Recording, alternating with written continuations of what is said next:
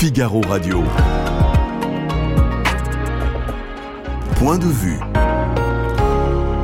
Vincent Roux. Bienvenue dans le studio du Figaro. On va revenir dans un instant sur une des déclarations polémiques de la semaine, celle de Jean-Luc Mélenchon sur les riches. Hommage ensuite à Philippe Tesson, maire mort cette semaine, mort ce jeudi. Euh, j'attends votre hommage.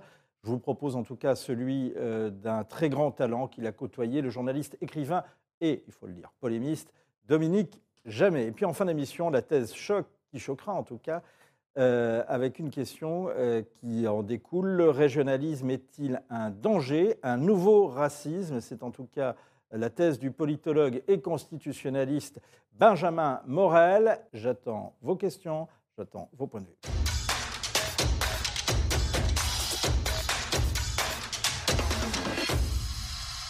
Bonjour Guillaume Roquette. Bonjour Vincent. Alors cette semaine, vous revenez dans votre édito dans le Figaro Magazine sur une déclaration, celle de Jean-Luc Mélenchon, extrait. Comme pour y habituer les gens, nous avons dans notre pays la pire des offenses. Je n'en fais pas une affaire personnelle. Le premier milliardaire du monde est français. Il n'y en a pas un d'entre nous qui a trouvé que c'était une bonne idée, hein, j'espère. Vous n'avez pas dit à la maison, waouh, le plus milliardaire du monde, il est français, comme moi qui suis euh, très pauvre, mais bon, euh, mais bon, un milliardaire. C'est quand même pas pareil. Accumuler de l'argent est immoral. Je, le dis, on m'a déjà reproché de l'avoir dit, mais je le dis, puisque qu'est-ce qui est accumulé? Ce qu'on a pris aux autres. Euh, c'est la vie s'il faut rémunérer ce qu'on fait. Mais là, ça n'a plus de sens. Une personne qui a qu'ont 20 millions d'autres, quel est le sens? Donc c'est immoral. En quoi, Guillaume, est-ce, pour reprendre votre formule, une ignorance des règles économiques? Parce que M. Mélenchon semble ignorer, ou plutôt fin d'ignorer, parce qu'il est trop intelligent pour être dupe de ce qu'il dit, que la richesse, c'est un gâteau. Et que donc, si certains ont une part plus grosse du gâteau, c'est que donc d'autres ont une part plus petite. Pour dire les choses autrement, qu'on s'enrichit forcément au détriment d'autrui. Euh, alors même que euh, on sait depuis à peu près 200 ans de sciences économiques que la richesse, elle se crée. Ça s'appelle la croissance. Mmh. Le PIB d'un pays, il augmente tous les ans. Et donc, ce n'est pas parce que des gens deviennent plus riches, plus vite que d'autres, que les autres sont forcément des victimes.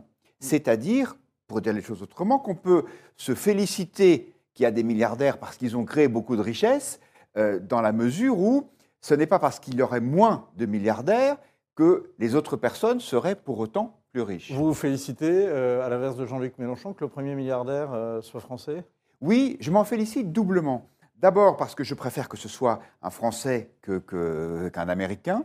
Ensuite parce que je trouve que Bernard Arnault est, est l'homme le plus riche du monde pour de bonnes raisons.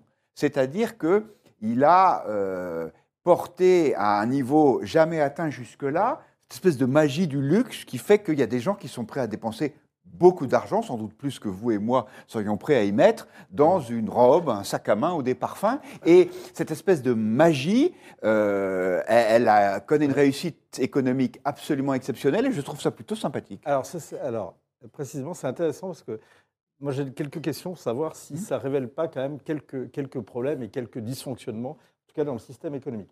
Claudius nous dit Mélenchon est millionnaire et c'est ce que vous avez en tous les cas euh, le, le, mauvais esprit de rappeler dans votre édito. Mais oui, c'est pas moi qui le rappelle, c'est lui qui l'a dit, puisque euh, quand vous êtes candidat à l'élection présidentielle, vous devez révéler votre patrimoine.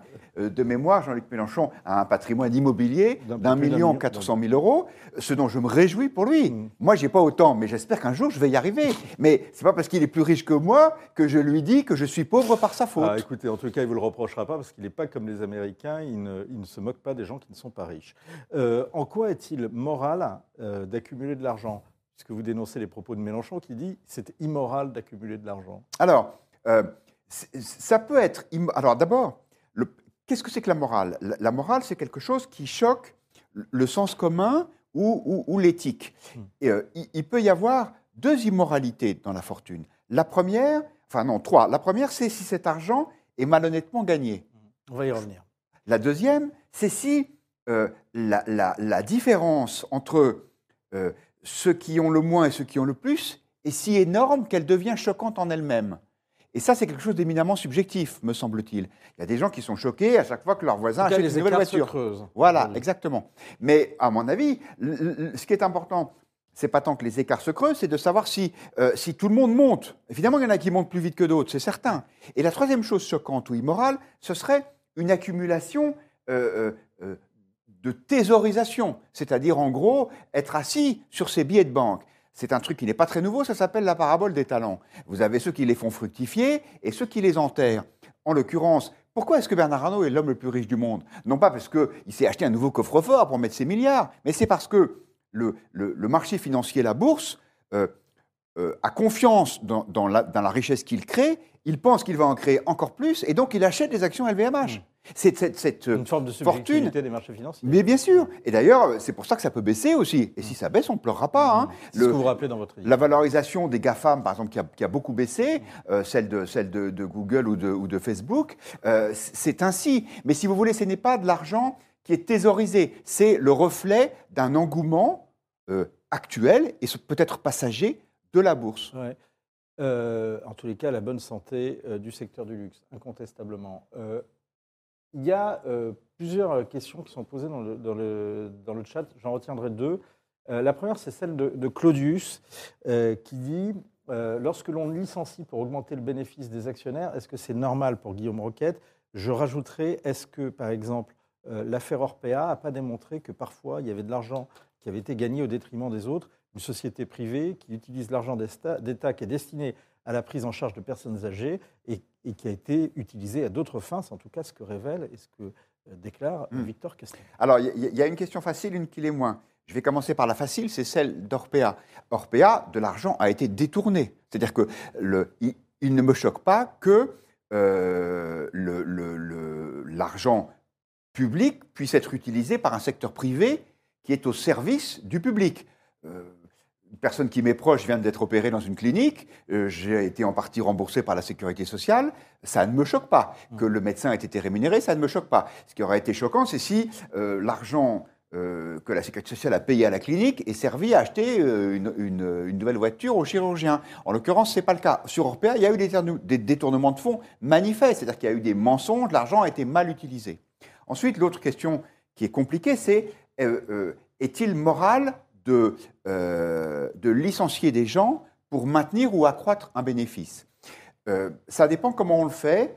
Je pense que fondamentalement, si on licencie, c'est parce que le profil de la personne ne correspond plus à l'activité de l'entreprise. C'est quelque chose qui est douloureux pour la personne. Euh, le capitalisme, c'est aussi ça. C'est ce que Schumpeter appelait la destruction créatrice, c'est-à-dire que les entreprises doivent se renouveler. Euh, il y a des... des, euh, pardon, parce que l'exemple est un peu bateau, mais le, le- la- la- la- la- le- le propriétaire d'une ligne de diligence euh, qui a commencé à acheter des premiers véhicules euh, avec moteur à explosion, bah, petit à petit, l'essentiel les coché, ou alors il leur a formé, un- a formé un nouveau mou- travail. Mais euh, je, je pense que le licenciement boursier, puisque c'est comme ça que les gens de gauche les appellent, ça, c'est choquant, mais en fait, ça ne, ça ne marche jamais vraiment. Parce que, euh, Mais ça existait. oui, ça existe, bien sûr, mais euh, j'ai, par exemple, longtemps, souvent parlé de ce sujet avec, euh, avec les dirigeants de Michelin, Mmh. euh, qui est une entreprise qui, qui, à juste titre, euh, se voulait porteuse de certaines valeurs et qui, en même temps, fermait des usines en France. Et ils disaient, euh, si il y, a- il y a des pneumatiques que nous ne pouvons plus produire en France dans des conditions de compétitivité acceptables. Et donc, nous devons fermer ces usines pour assurer la pérennité de l'entreprise et, et- et le reste de l'activité. Ça ne veut pas dire qu'il n'existe pas de patron Mm. voyou, bien sûr, mais je pense que l'idée qu'il faille figer une situation et que une entreprise, parce qu'elle fait des bénéfices, ne doive pas se réorganiser et parfois se restructurer, je pense que c'est un discours qui n'est pas responsable. Euh, euh, un certain nombre d'internautes disaient, alors je ne sais pas si c'est le cas pour euh, Jean-Luc Mélenchon, mais ils disent qu'il doit sa fortune euh, également à de l'argent public. Ce qui est vrai en tous les cas, c'est que, c'est que il- parfois, effectivement, l'argent public peut aider à se constituer certaines fortunes en France. Alors oui, enfin c'est quand même, L'argent public, en l'occurrence, euh, oui, parce que Jean-Luc Mélenchon est Et un élu depuis très député, longtemps. voilà. Donc, euh, donc, effectivement, il a thésaurisé. Je pense qu'ensuite, il a dû faire de bons placements et probablement, euh, comme beaucoup de gens, euh, acheter de l'immobilier à Paris et celui-ci s'est beaucoup valorisé. Et ça, pour le coup, c'est pas l'État qui a, qui a fait la, la, la, la croissance probablement déraisonnable du marché des logements parisiens. Vous prenez. la question que- qui se pose, c'est est-ce que c'est pas plus généralement, est-ce qu'il n'y a pas un problème de rémunération du travail aujourd'hui en France, peut-être en Occident d'ailleurs? Euh, Il y a un exemple que je vous livre qui m'a été donné par un banquier d'affaires. Hier, euh, donc qui n'est pas un dangereux syndicaliste révolutionnaire, il me dit vous prenez un analyste, financier de 30 ans, un junior, euh, qui ramasse un bonus et son salaire annuel 160 000 euros. Rien que pour avoir fait une bonne rien que pour avoir des, des bonnes transactions. Et euh, en parallèle, vous mettez un chef de service de chirurgie euh, cardiaque dans un, un hôpital de région, CHU, euh, qui maîtrise les technologies et qui sau- sauve des vies exactement 160 000 euros, mais à la fin de carrière. Est-ce que là, il n'y a pas un problème de surrémunération de certains, de certains, de Alors, certains trucs? je, je pense qu'il y a deux choses. Il y a d'abord les excès d'une financiarisation de l'économie mondiale. Mm. Ça, c'est une certitude. Vous avez des gens qui gagnent bien plus que les sommes que vous indiquiez, uniquement en faisant bouger de l'argent une demi-seconde sur leur ordinateur. Qui font les greffiers euh, de, Exactement. Ça, pour le des coup, opérations. ça, pour le coup, euh, c'est un modèle que je n'admire absolument pas. De- dans- dans- quand je fais l'éloge des milliardaires français, je pense à des industriels, euh, je ne pense pas à des financiers. D'ailleurs, c'est intéressant parce qu'en France, il y en a assez peu de, de- de financiers. euh, ce ne sont pas, disons, les, les plus grosses fortunes du pays. Ensuite, vous avez raison. Bien sûr qu'il est choquant qu'un footballeur soit payé euh, mille fois plus qu'un sapeur-pompier. Le problème, c'est que dans, dans notre système, la, la rémunération n'est pas la contrepartie de- de- d'une valeur euh, presque, presque euh, morale, elle est, elle est le, le fruit du marché. Mm. Et donc, si vous voulez, euh, on peut trouver plus facilement un, un- un- un sapeur-pompier que euh, quelqu'un qui joue au football comme euh, Mbappé. C'est ça la logique, vous comprenez? Je pense que l'erreur, c'est de vouloir dire le salaire, ça reconnaît l'utilité sociale de la personne. En fait, non. Bien sûr qu'il faut qu'il y ait une reconnaissance minimum. Je suis tout à fait est-ce que ça ne doit que- pas rémunérer le travail? Est-ce que ça ne doit pas rémunérer les formations? À Bac plus 5 égale, euh, des- des- des- des- il peut y avoir des, écarts de salaire qui sont euh, Oui, mais si vous... Non, je ne Quand pense on voit pas. certains normaliens qui, sont, qui n'arrivent même pas à se payer des pavillons de banlieue, est-ce que ça choque pas? Est-ce que c'est pas plus choquant que de voir euh, certaines personnes sorties d'écoles de commerce secondaires et qui peuvent se, se payer euh, plus que des normaliens? Alors, oui, mais euh, pour, pour reprendre mon, mon- mon point d'avant, pourquoi est-ce que euh, ce, ce- ce- ce cadre euh, d'entreprise privée gagne plus que le normalien Bah, C'est parce qu'en fait, euh, il, euh, il apporte de, de la, de la valeur ajoutée et de l'argent et de la richesse à son entreprise qui lui en rétrocède une partie. Ce qu'apporte le normalien, on va dire que c'est c'est inestimable, euh, c'est la connaissance qu'il va transmettre à ses élèves. Donc, bien sûr qu'il faut un niveau de rémunération convenable. Moi, je, je me suis réjoui, comme je crois tous les Français, que le Ségur de la santé, par exemple, corrige un certain nombre de, de, de- d'injustices criantes entre le personnel hospitalier et, euh, et- et- et d'autres professions. Donc je pense qu'il faut qu'il y ait des niveaux minimums, mais le- l'idée de dire, puisqu'il a fait autant d'études, il doit être payé autant, non, je ne pense pas. Si vous choisissez de faire des études de, de- de- lettres modernes, eh ben, c'est vrai que euh, à année d'études égale, vous serez moins payé que quelqu'un qui a fait une école de commerce. Mais c'est un peu un choix de vie aussi. Euh, la richesse est créée par ceux qui sont le plus entreprenants, les plus doués, le plus travailleurs, et les autres. euh, c'est ce que vous, ce que vous dites hein, dans votre éditorial. Est-ce que c'est pas là non plus trop beau pour être vrai En tout cas, est-ce que, à l'inverse, euh, cette figure de, de- des entrepreneurs qui est euh, dans une certaine littérature et dans certains médias euh, assez glorifiée, mais finalement, est-ce qu'elle est, vraiment soutenue aujourd'hui en France? Est-ce que euh, est assez, est soutenue à la hauteur des, risques et du courage qu'ils ont? Globalement, oui, parce que le discours de Jean-Luc Mélenchon est un discours minoritaire. Et on va dire, euh, il fait bon être un entrepreneur en France aujourd'hui, surtout quand vous gagnez beaucoup d'argent. La, la- la rémunération du capital en France, avec euh, la mise en place de ce qu'on appellerait en mauvais français une flat tax euh, par Emmanuel Macron, Mm. fait que euh, ça favorise l'esprit d'entreprise. Et encore une fois, je, je comprends que ça puisse être choquant hum, de, de- qu'il y ait des gens qui gagnent beaucoup plus d'argent que d'autres. Mais je pense que oui, les entrepreneurs sont plutôt euh, heureux en France. Il y a une sorte de d'écosystème, comme on dit aujourd'hui, mais c'est devenu un mot valise, euh, qui fait que ceux-ci se- se- se- s'en sortent plutôt bien. Mais il reste cette, cette jalousie sociale quand même qui, qui affleure toujours et qui parfois est exploitée politiquement. Alors, euh, dans le Figaro Magazine aussi cette semaine, il y a un- une exclue, Nicolas Sarkozy, qui donne ses conseils pour la réforme des Mm. retraites. Quels sont les conseils Alors, ce qui est intéressant, c'est qu'il ne voulait surtout pas que euh, ce soit présenté comme ça. Ouais. Parce que euh, Quand on le lit, quand même, on, Alors- on voit que quand même, il ne se refait pas. hein. il ne veut pas apparaître en donneur de leçons, mais il lui dit ce qui est vrai. Moi, j'ai réformé les retraites euh, en 2010 et je n'ai pas cédé. Qu'est-ce qu'il dit? Alors, il dit pas mal de choses. Il dit d'abord, c'est jamais le bon moment pour euh, réformer les retraites. Deux, quand vous commencez à céder à la gauche ou au syndicat, vous ne céderez jamais assez. Donc il y a un moment où... le- où, euh, où, Donc, euh, en creux, c'est un conseil de fermeté qui donne. à oui, absolument. C'est un conseil de fermeté. Mais ce qu'il dit aussi, c'est qu'il faut déterminer le niveau de réforme qui est acceptable pour le pays. C'est-à-dire qu'il raconte comment euh, son Premier ministre, François Fillon, était favorable à un, un âge de départ en retraite euh, qui 65 était plus élevé, qui était 65 ans. Et Nicolas Sarkozy a dit non, ça ne passera pas. Et donc, du coup, il a opté pour, ce, pour euh, 62. Euh, mais pour autant, même s'il se montre pragmatique, il dit euh, il faut tenir. quoi. Un dernier mot, Guillaume, peut-être. La mort de, de Philippe Tesson, ce jeudi à l'âge de 94 ans. Il a signé sa dernière chronique au mois de décembre, euh, Serviable, Servante, c'était dans le, dans le Figaro Magazine. Un souvenir, une leçon. Une leçon, parce que je n'étais pas un, un intime de Philippe Tesson, la leçon pour moi, c'est que il était un homme de droite qui aimait le monde d'aujourd'hui, y compris dans ce qu'il avait de plus euh, moderne, puisqu'il était critique de théâtre. Le théâtre est par excellence cette espèce de lieu un peu bouillonnant où il y a toutes les, euh, toutes les manifestations de la modernité, y compris, euh, à mon sens, euh, les plus pénibles. Quand on est quelqu'un de droite, on a parfois tendance à se dire, oh là là, ce monde d'aujourd'hui, on ne l'aime pas, c'était mieux avant. Et donc, de, se, de se réfugier dans les valeurs sûres, du cinéma, de la littérature. Euh, Philippe Tesson, il ne se contentait pas d'aller voir euh, euh, Racine ou, ou- Jean Anouilh au théâtre. Il allait tout voir. Il y avait des choses qu'il n'aimait pas, mais en tout cas, il n'avait pas peur de se confronter à cela. Et je pense que, en cela, pour des gens qui ont une sensibilité de droite, il était un exemple. Mélenchon, qui pourtant ose déclarer la police tue, n'aurait pas pu dire ce, pu dire ce que dit Octave Mirbeau. Je m'étonne que les misérables ne brûlent pas plus souvent la cervelle aux millionnaires qu'ils rencontrent. Eh bien si, il aurait pu le dire, finalement, c'est ce qu'on a vu. Et ça, c'est ce qu'écrivait justement dans sa dernière chronique Philippe Tesson dans le Figaro Magazine. Merci beaucoup Guillaume.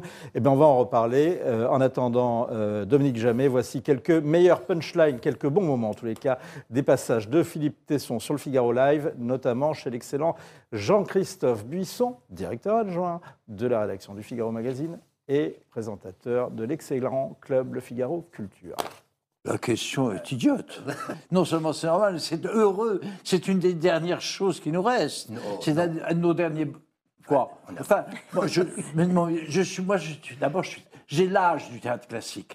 Non, donc, ma question ne s'adresse pas à moi. Mais vous n'avez J'ai pas l'âge de du racines. théâtre classique, j'ai un âge universel et éternel, et un temporel. Enfin, ça serait incroyable. Mais comment pouvez-vous pouvez-vous poser cette question? C'est une insulte, quoi. Comment Ça veut dire que vous le regrettez, peut-être? On en a marre de ces. Alors, je reviens sur le début. Enfin, un cri. On- Et puis c'est On loin. a marre de ce tripaille, de ce tripouillage, enfin, de ce, tr- Tripatouillage. ce cuisine, non, ou tripatouillage, de ce qu'au fond, depuis un, un siècle et demi bientôt, les metteurs en scène, avec des textes qui sont d'une beauté. Pourquoi ne pas jouer un oncle avec des moyens considérables Pourquoi ne pas jouer un vrai, un beau, un, un émouvement, oncle Vania? Il n'y a rien de plus beau. Tout, voilà. C'est la, la dictature de la scénographie. Il, il dit ça, euh, les comportements des gens de l'époque que j'ai connus, moi cette époque-là, c'était l'après-guerre, la- immédiat, sont euh, des comportements des femmes notamment, surtout des bourgeoises. Ça c'est vrai. En- en- les comportements sociaux, Ah les oui, oui, oui, pudeurs, oui. les, les gènes, comme ça, les sont restés les mêmes. Oui. Je ne suis pas toujours d'accord avec moi. Ah bon, alors ça tombe Non, bien. je peux Marquez, dire moi ça. non plus. C'est un peu vrai d'ailleurs, et c'est beau d'être de ne jamais être d'accord. C'est Il faut penser contre soi-même. Ah bah oui, toujours. Il faut avoir. Ça s'appelle l'esprit critique.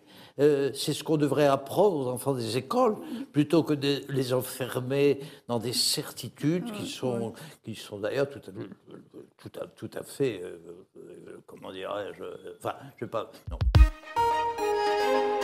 Figaro Radio. Point de vue. Vincent Roux. Je ne vais pas commencer à, à dénoncer le conformisme contemporain. Pourtant, le conformisme contemporain, Dominique Jamais, c'était pas trop le truc de Philippe Tesson. Non, pas précisément, non. Non, non. Merci beaucoup d'être euh, avec nous. Euh, outre que vous êtes un auteur prolifique euh, et qui a une longue carrière dans les, dans les médias, notamment, euh, vous avez euh, côtoyé euh, pendant une dizaine d'années euh, euh, au quotidien, c'est le cas de le dire, Philippe Tesson. Euh, avant d'y revenir, à, à quand remontent vos dernières rencontres avec Philippe Tesson? Écoutez, à quelques mois, malheureusement, si j'avais su, j'aurais aimé euh, le voir encore euh, avant qu'il disparaisse. Euh, C'était il y a trois ou quatre mois au théâtre de Poche, Qui était le de théâtre Poche-Montparnasse, le que théâtre dirigeait, qu'il euh, avait acheté et que- qu'il faisait vivre avec sa fille Stéphanie, oui. Euh, vous avez euh, une autre, l'autre grande figure du quotidien de Paris, le journal qu'il a créé sur les ruines euh, d'un autre journal issu de la résistance, Combat. Comment ça s'est créé, le quotidien de Paris, à l'origine? Philippe Tesson, ça ne vous étonnera pas, a toujours été un joueur.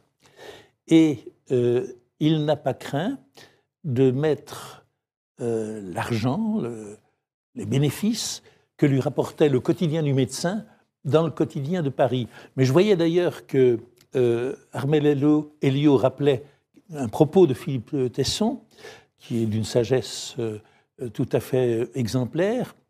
Euh, Philippe Tesson disait, c'est bien connu, qu'il y a deux manières de se ruiner.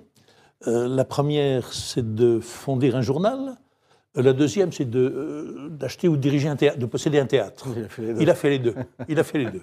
C'est vraiment euh, une Le preuve. théâtre de poche a finalement mieux marché que le quotidien de Paris, au final. Euh, oui, euh, le, ça n'est pas la, ça pas la même échelle. C'est un, un charmant, c'est un délicieux petit théâtre, ce qui fait que les frais sont probablement moins élevés, mais les recettes le, potentielles le sont moins également.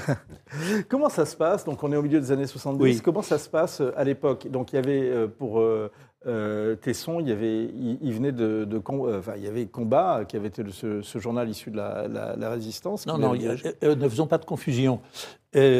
Philippe Tesson a effectivement été le directeur de la rédaction de Combat, le journal légendaire d'Albert Camus. Il l'a été de 1960 à 1974, mais il n'en était pas le propriétaire. Et euh, Henri Smadja, le oncle d'ailleurs de Madame Isabelle Balkany, était le propriétaire de Combat. Et euh, Tesson aurait voulu être le seul maître à bord. Euh, Smadja le souhaitait également. Donc ils se sont séparés, ça n'était pas possible. Et c'est à ce moment-là qu'il a fondé le premier quotidien de Paris. Une première fois le quotidien de Paris, qui a duré, si je ne me trompe pas, un an ou quelque chose comme cela. Et euh, une deuxième fois, je faisais un anachronisme. Une deuxième fois, grâce aux bénéfices du quotidien du médecin, il a pu envisager de fonder sur une base plus large le deuxième quotidien de Paris, qui a vécu et qui a brillé, si je peux me permettre euh, de le dire, de 1974 à 1994. Et euh, au cours de, de la période la plus brillante, ça a été, euh, en tous les cas, ce qu'on raconte, vous allez me confirmer ça, Oui. euh, les années 80, et vous avez été l'une des figures de, cette, de cet âge d'or du, du quotidien de Paris, l'une des plus, d'ailleurs les plus acérées contre Mitterrand et les socialistes au pouvoir. C'est lui qui vous encourageait vers ça? Vers quoi vers, Vers vers- la- vers être méchant avec Mitterrand Non, non, pas du tout. Non, euh, Mitterrand vous en a pas complètement vous- voulu à la fin, mais... vous, vous me, vous me menez sur un terrain qui pourrait m'embarrasser, mais c'est une occasion de m'en expliquer. Euh, le, On porte la plume dans la plaie, cher Dominique. Euh, vous, avez, vous avez raison. Bon, Surtout à votre école. écoutez, euh, vous, euh, est-ce que vous connaissez cette célèbre anecdote sur La Fontaine? La Fontaine avait vécu 20 ans, 20 ans chez je ne sais plus quel aristocrate. Et euh, un jour, Madame de la Sablière, sauf erreur, et un jour, elle lui dit Mon pauvre La Fontaine, c'est fini, euh, euh, faut que vous vous trouviez un autre logement. Il était nourri, logé, entretenu. faut que vous vous trouviez un autre logement. La Fontaine prend son petit sac à main ou son petit cartable, puis il sort dans la rue, il rencontre une, une autre marquise qui lui dit Ah, La Fontaine, comme j'aimerais que vous veniez chez moi. Il dit Mais justement, j'y allais. Et, et ben, pour moi, ça s'est passé la même chose. Euh, J'ai quitté l'Aurore parce que euh, je travaillais à l'Aurore à l'époque, au moment où Robert Hersan a racheté l'Aurore. Et Robert Hersan m'a donné une chronique avec liberté totale où je pouvais parler de ce que je voulais, comme je voulais, tant que je voulais. Euh, sauf que la fois où j'ai parlé de Raymond Barre et de son achat d'une belle maison au Cap Ferrat, le papier n'est pas paru. Robert Hersan m'a dit la vie privée, pas question. Ça pouvait se discuter, mais la semaine d'après, euh, j'ai euh, parlé des diamants de Valéry Giscard d'Estaing. Et la chronique n'est pas parue. J'ai trouvé que la vie privée allait un peu loin dans ce cas-là. Et c'est pour ça que je vous parlais de La Fontaine. Je ne perds pas de vue mon idée. Je quitte l'Aurore, je tombe sur Tesson, qui était en train de fonder le quotidien de Paris et qui me vous a offert l'asile. qui qui m'engage qui m'engage immédiatement et avec une promesse qui était semblable à celle de Robert Hersan, mais qu'il a tenue pendant les euh, huit ans où j'ai travaillé au quotidien de Paris, celle d'être libre, totalement libre. Et euh, de la même manière que si on cherche à définir par un trait essentiel Philippe Tesson, c'est le mot de liberté ou de d'homme libre ou d'indépendance qui le définit d'abord. Et le quotidien de Paris a été un journal où tous les collaborateurs étaient libres, étaient indépendants, à l'intérieur, bien sûr, de la même équipe, mais sous l'autorité d'un directeur qui veillait beaucoup plus à leur laisser la liberté qu'à leur donner des consignes, qu'à leur donner des règles. Il y a quelque chose de fascinant euh, chez, chez Tesson quand euh, on, on se penche et sur l'histoire du quotidien de Paris. euh, c'est que d'abord, c'est une pépinière de talent. Euh, C'était quoi l'école Tesson? C'était la liberté précisément? Euh, C'était euh, effectivement euh, la liberté, c'est une consigne que l'on suit plus ou moins. Il y a des gens pour qui la liberté, c'est trop. Même, ils, ils demanderaient, ils aimeraient des consignes de discipline, mais en gros, c'était épanouissez-vous, allez-y, c'est que, que les, que les sans-fleurs s'épanouissent, que les sans-fleurs s'ouvrent. Oui, ça c'était la consigne de Mao, on a Oui. du mal quand même. Jusqu'où les, sans- les sans-fleurs pouvaient s'épanouir On imagine qu'il y avait de l'exigence aussi chez Oui, Tesson. le- euh, ce sont des gens qui venaient d'un peu partout, qui se sont répartis, qui Comment- ont été répartis Comment en il les repérait justement? Comment il repérait les talents? Comment il repérait euh, eh bien, euh, certainement, euh, Tesson aurait été un excellent talent scout ou quelque chose comme ça, car ben, il les repérait tout simplement en, en les voyant, en les recevant. Il était facile de se faire recevoir par Philippe Tesson, et s'il trouvait que la personne qu'il recevait avait des qualités, il avait tendance à l'embaucher, au dépens éventuellement des finances du journal, mais c'est tr- le plus simplement du monde, le plus facilement du monde. Et il n'avait pas peur de prendre des débutants, parce que vous parlez des équipes brillantes qui se sont succédées au quotidien de Paris, c'est parfaitement exact, mais euh, des gens qui, pour le- un très grand nombre d'entre eux, débutaient. C'était le cas de Claire Chazal, c'est- ça a été le cas d'Éric Zemmour, c'est là qu'ils ont fait leur début. Oui, et, et pas mal de journalistes aujourd'hui euh, au Figaro, Alain Jean-Marc Sylvestre. Je- Bertrand de Saint-Vincent, Jean-Marc Sylvestre. euh, absolument. Et, également, et qui sont arrivés à la, à la notoriété. Oui. Euh, finalement, et j'en reviens là, c'est il y avait bon. Quand le quotidien de Paris disparaît en 94, on dit euh, euh, Tesson est un brillant, un, un- un grand journaliste, un brillant, euh, un brillant journaliste, mais un mauvais gestionnaire. Mais, mais d'un autre côté, je sais, on dirait pas que c'est un manager, mais c'était quand même, il avait ce, ce- ce talent-là de repérer les talents et puis de les laisser Exactement. éclore. Exactement. Et, et finalement, d'unir à un certain moment euh, les gens autour quand même, je dirais, d'un axe, sans qu'il y ait une ligne, comme dans certains journaux, il y a un axe. Et il est évident qu'à un certain moment, qui est facile à dater, c'est-à-dire entre 1981, prise du pouvoir par euh, François Mitterrand, le Parti socialiste et accessoirement les communistes, entre 81 et 84, l'axe du quotidien de Paris a été celui qui lui a assuré le succès et ce qui a fait son originalité. C'est-à-dire que pendant ces trois années-là, le quotidien de Paris a été le seul journal, le seul, euh, le Figaro n'était pas au même diapason, n'était pas au diapason, à mener la guerre, la bataille contre euh, François Mitterrand. Dormesson qui a, connu quand même. Comment? Dormesson cognait quand même. Euh, Peut-être pas euh, avec une certaine modération. Non, non, non, non. Mais peut-être pas aussi fort que, Non, que le quotidien. ne, refaisons pas l'histoire. De 81 à 84, Mm. le quotidien de Paris a été le seul journal d'opposition absolue Mm. à la gauche au pouvoir et au gouvernement socialo-communiste. Mm. Et il s'est passé deux choses. À partir de 84, pour des raisons qu'il faudrait démêler, le Figaro, lui aussi, s'est mis sur cette même ligne. Donc le Figaro a repris des lecteurs au quotidien de Paris. Et d'autre part, le quotidien de Paris est resté sur le même Figaro Magazine était quand même sur une ligne plus euh, oui, ah, tout à fait, euh, tout à fait.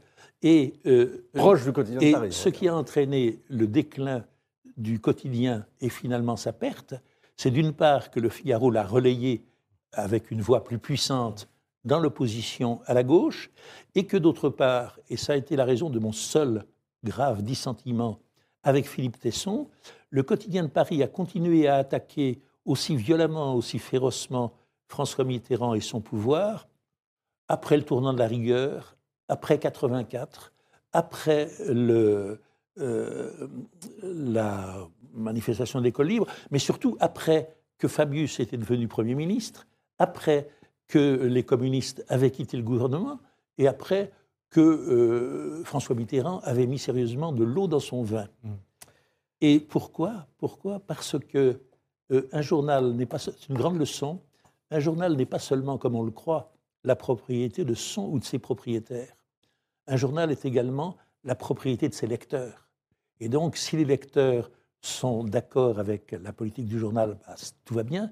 Quand il y a un dissentiment entre lecteur et journal, ça va moins bien. Et là, à l'époque, les lecteurs, eux, étaient, voulaient qu'on qu'on tape, qu'on continue à taper euh, sur le gouvernement euh, socialiste plus soft que de l'avait été le, gouver- le- le gouvernement, enfin, en Oui, tout cas, le, Oui. le gouvernement Oui, de partie des- 81 84. Une partie des lecteurs, certainement, et je pense qu'une autre partie a quitté le quotidien parce qu'ils ne comprenaient plus qu'il y ait la même euh, animosité, la même euh, pugnacité contre un gouvernement qui n'avait plus rien d'inquiétant. C'est magnifique, vous me racontez l'histoire de la droite. Euh, comment euh, conjugue-t-il le, le journalisme avec la passion du théâtre?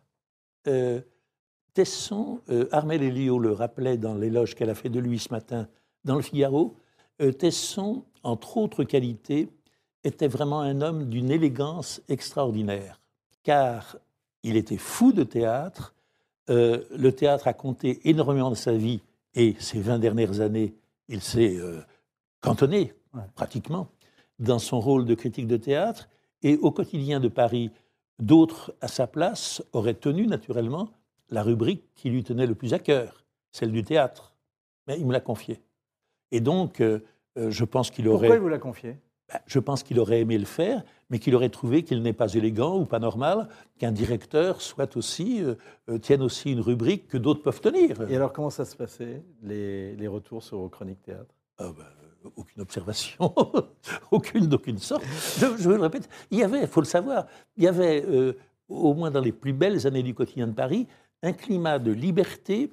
Et ce qui soudait l'équipe, c'était peut-être moins une idéologie commune, ce n'était pas le sujet, Bah mais c'était la fierté d'être dans ce journal. C'est-à-dire que, euh, à tort ou à raison, les rédacteurs du quotidien de Paris avaient le sentiment de participer à la construction d'une nouvelle légende. On passait d'un journal de légende qui était combat à un homme de légende qui était Philippe Tesson. Est-ce que c'est le secret de. C'est ce qui explique qu'il ait pu faire cohabiter des gens aussi dissemblables Euh, Georges-Marc Benabou, fondateur ensuite de, Oui, de Globe. Hebdo, média progressiste, Oui. mitterrandien, figure de l'antiracisme et du Oui. racisme, et Martin Pelletier, qui fut ensuite plus à droite que le peine père. Exact. Cela, cela vous montre qu'effectivement, il y avait un pluralisme à l'intérieur du journal qui euh, avait ses limites. Enfin, Mais, vous, me mettez sur un sujet embarrassant, puisque je me suis séparé de Philippe Tesson, ou plutôt Philippe Tesson s'est séparé de moi, euh, parce que en 1988, j'ai euh, considéré que Mitterrand était plutôt père de la nation, euh, croque-mitaine ou grand méchant loup, et j'ai donc appelé à voter pour Mitterrand. Mmh. Ce que les lecteurs du quotidien n'ont pas toléré. Ce que Philippe Tesson aurait, aurait lui toléré. Et j'en ai la preuve. Et c'est encore un trait que je trouve peu banal et qui définit plus que l'élégance la, le- la classe, la classe de, de Philippe Tesson. Lorsque, euh, interrogé par Georges-Marc Benamou, rédacteur en chef de Globe, qui m'a demandé des trois candidats à la présidentielle celui que je préférais, Chirac, ou, ou, ou Mitterrand, j'ai dit que celui qui me paraissait le meilleur, c'était euh, Mitterrand. Bon, je trouvais que euh, Chirac valait pas je trouvais que Chirac valait pas un clou et Barre euh, pas, pas beaucoup plus. Bon, à tort ou à raison. Donc, les lecteurs fous de rage ont assiégé Tesson. Attendez, attendez. Mitterrand vous a été reconnaissant. Oui, euh, des mois plus tard, euh, après que j'ai traversé un petit désert. Et les lecteurs fous de rage, Vous, fait la magnifique, Ouais. vous avez travaillé sur la magnifique bi- bibliothèque nationale. on en parlera une autre fois, Ah, ça n'était pas une partie de plaisir. Ah, bah, attendez, attendez, mais c'est de Tesson que je souhaite parler plus que de moi. Et donc, ce qui est extraordinaire, ce qui fait que je parle de la classe de Philippe Tesson, c'est que, cédant à l'exigence des lecteurs qui trouvaient que j'étais un traître et un abominable, euh, d'appeler à voter pour Mitterrand, Philippe Tesson m'a proposé, si je le souhaitais, de prendre six mois de vacances qu'il me paierait Et quand euh, l'émotion se serait calmée, de revenir. Je connais peu, je ne connais pas de directeurs de journaux, de propriétaires de journaux qui, fassent, qui, qui ont fait de telles choses. S'il y a un souvenir, un seul Oui. souvenir de lui à retenir, lequel serait-ce? Jamais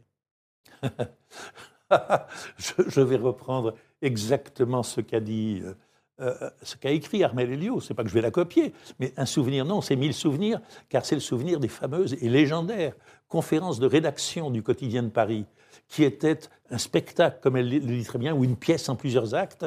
C'était le moment où, sinon toute la rédaction, des dizaines de personnes en tout cas, se retrouvaient dans une petite pièce enfumée, et où l'on bâtissait au fil des heures, tranquillement, joliment, puis avec enthousiasme, un journal de rêve qui était censé être celui du lendemain.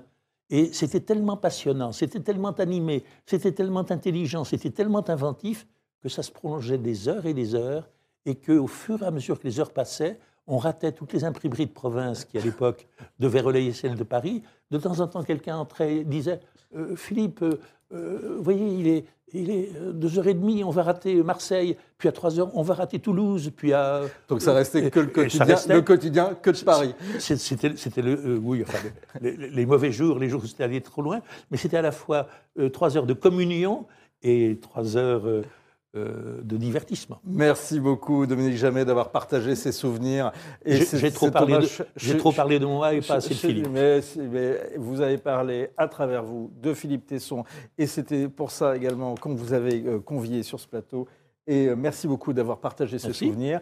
Euh, on rappellera les punchlines. hein. Il faut rire de tout, de peur d'en avoir à pleurer. J'aime bien mes ennemis. Je vais à leur rencontre car je voudrais savoir pourquoi je ne suis pas comme eux. C'est Ouais. notamment ce qu'a déclaré, entre autres, euh, Philippe Tesson.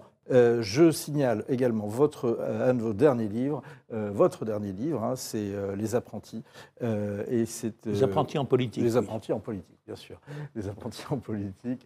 Et euh, bien sûr, c'est absolument passionnant. Il faut lire euh, Dominique Jamais. C'est toujours un plaisir de lecture et, et- et une joie pour l'esprit. Figaro Radio. Point de vue. Vincent Roux. C'est une scène qui vous a peut-être échappé. Elle s'est déroulée il y a moins d'un an, le 8 avril 2021, très exactement. Des députés entonnaient un chant, un hymne breton. Ils se félicitaient du euh, vote de la loi de protection des langues régionales. Extrait.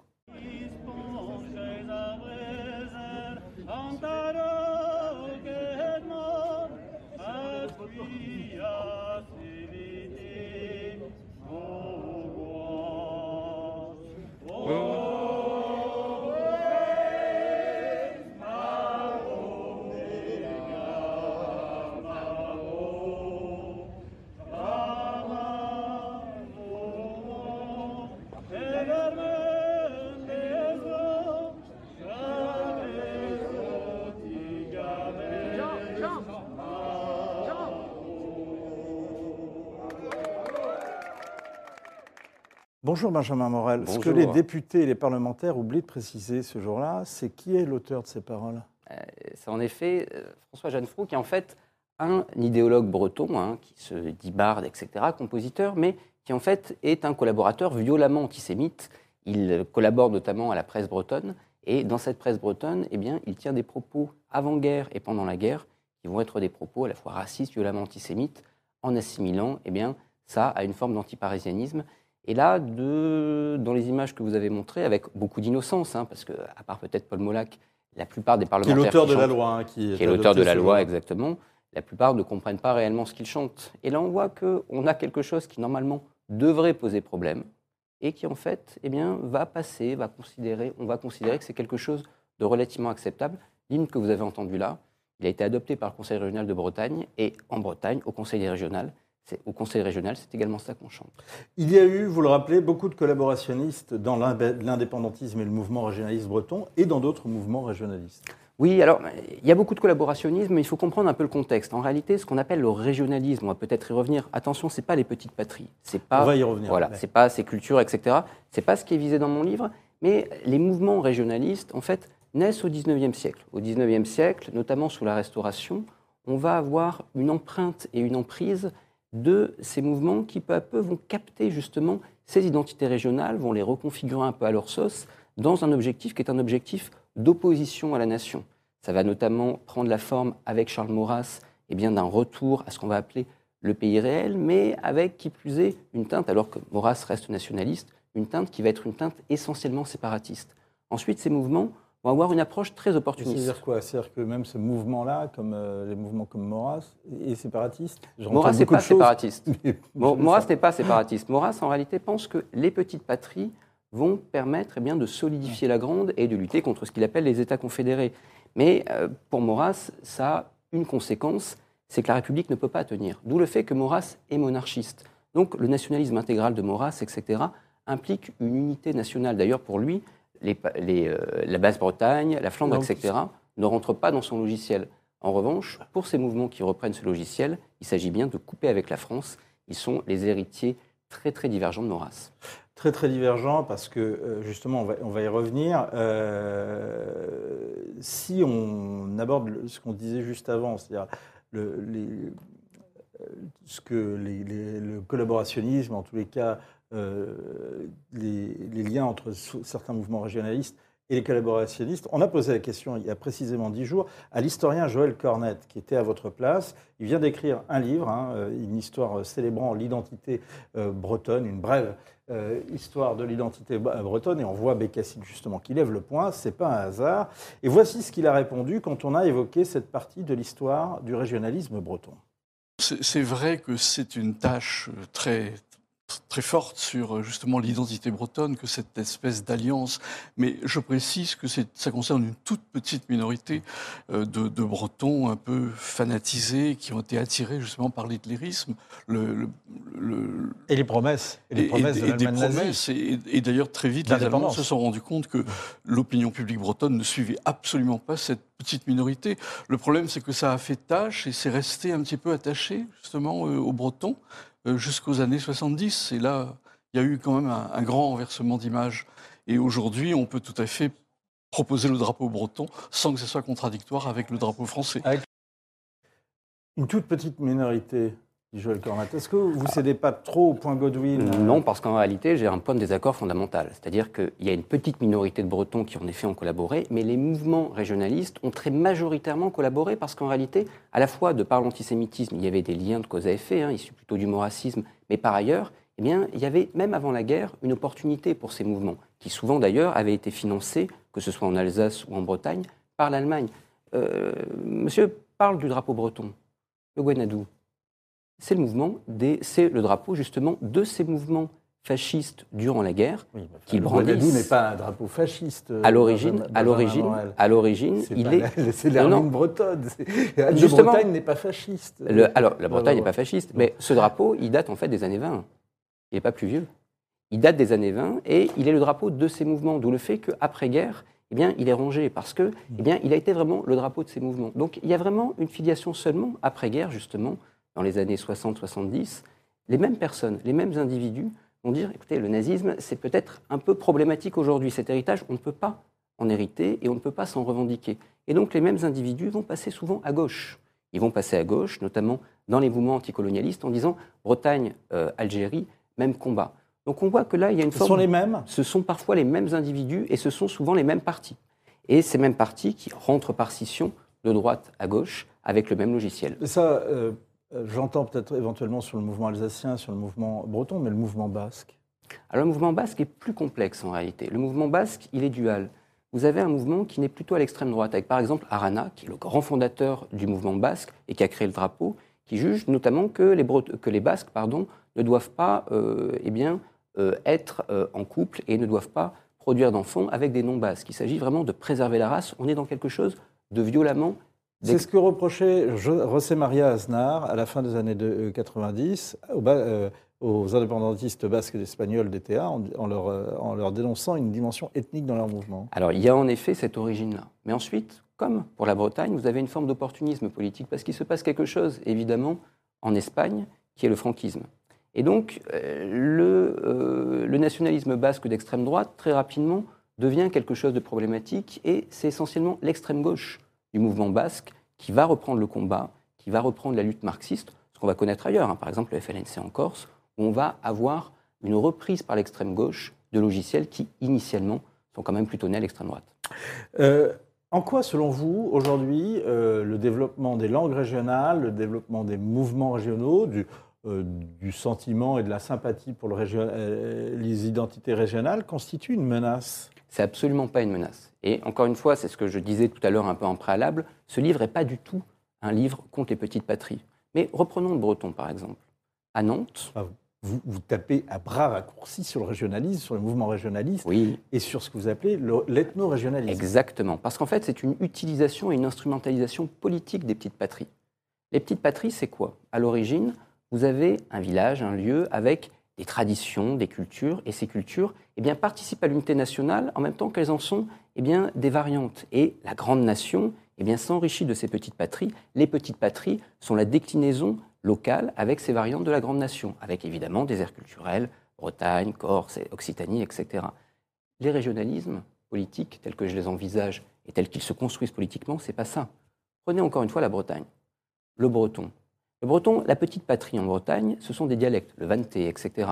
Dans ces dialectes, vous avez des apports du latin, du français, etc. Que font les ethno-régionalistes dans, le tour des années 20 et des années 30 Ils disent les mots latins, les mots français, on les enlève. On va chercher des mots au Pays de Galles, et ces mots qui ont une racine celtique, on les substitue au verbe français. On sort la petite patrie de l'unité nationale. Et dans des régions, on n'a jamais parlé breton.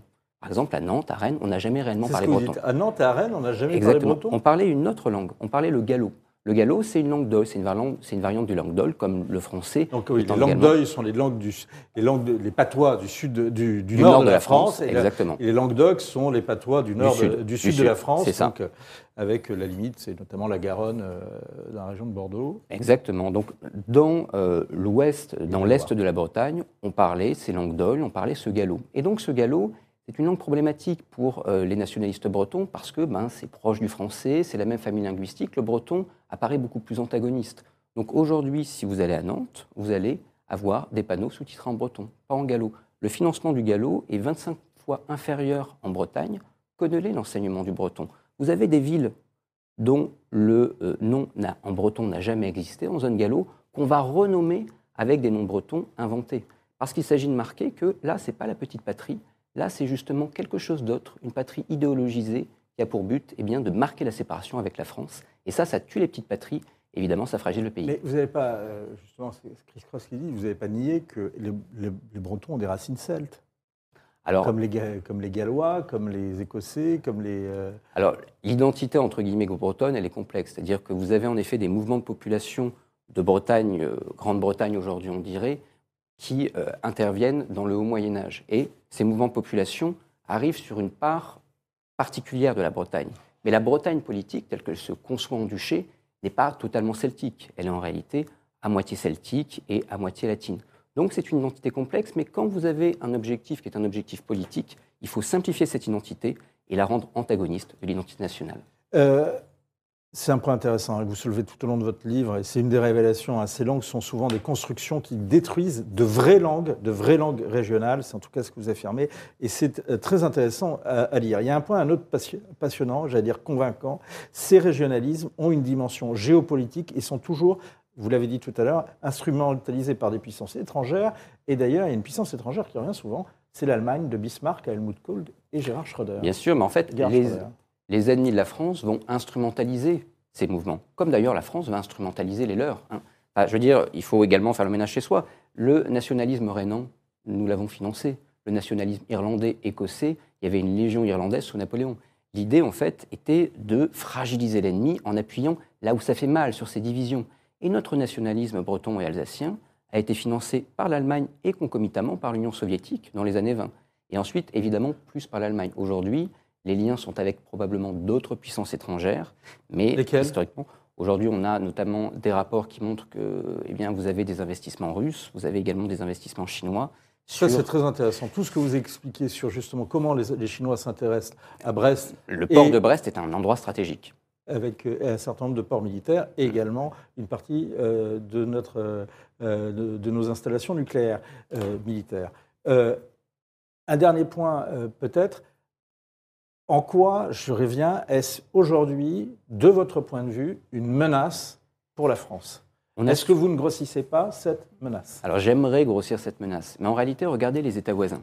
Tous aujourd'hui sont déstabilisés par ça. L'Espagne, la Belgique, la Grande-Bretagne, euh, l'Italie. Aujourd'hui, vous avez un phénomène qui handicape et qui rend presque ingouvernable beaucoup de nos pays, de- des pays voisins de la France. En France, on a, on a le sentiment d'être immunisé. En réalité, on n'est pas immunisé. On a été désensibilisé parce que on a en effet une vision très centrale. Est-ce qu'il y a une vraie menace au même titre que l'Espagne, par Vous exemple, savez, avec la est, Catalogne vous savez quelle est la région où le vote pour ces partis est, la plus, est le plus important en Europe? C'est pas la Catalogne, c'est pas l'Écosse, c'est la Corse. Le vote pour les partis régionalistes est plus important en Corse que dans toutes les régions européennes. Le taux de breton, qui se dit breton avant d'être français, est passé en 20 ans de 15 à 40% C'est le chiffre 40 qui était le nombre, euh, qui était le même pourcentage d'Écossais qui se disaient écossais avant d'être britanniques en 2000, au moment de la dévolution, avant ensuite l'accélération. Donc la situation qui a produit aujourd'hui l'instabilité chez nos voisins, eh ben, dans certaines régions, nous y sommes déjà. On a quand même vu il y a un an des drapeaux en berne pour euh, la mort d'Ivan Colonna, qui est quand même le tueur dans le dos d'un préfet. Et dans d'autres régions, je crains malheureusement qu'on y vienne. Merci beaucoup, Benjamin Morel. La France en miettes, régionalisme, l'autre séparatisme, c'est euh, votre livre. On n'est pas forcément obligé d'être d'accord, mais c'est un travail considérable que vous avez effectué. Euh, plein d'infos, admirablement écrit et très euh, stimulant pour l'esprit et le débat.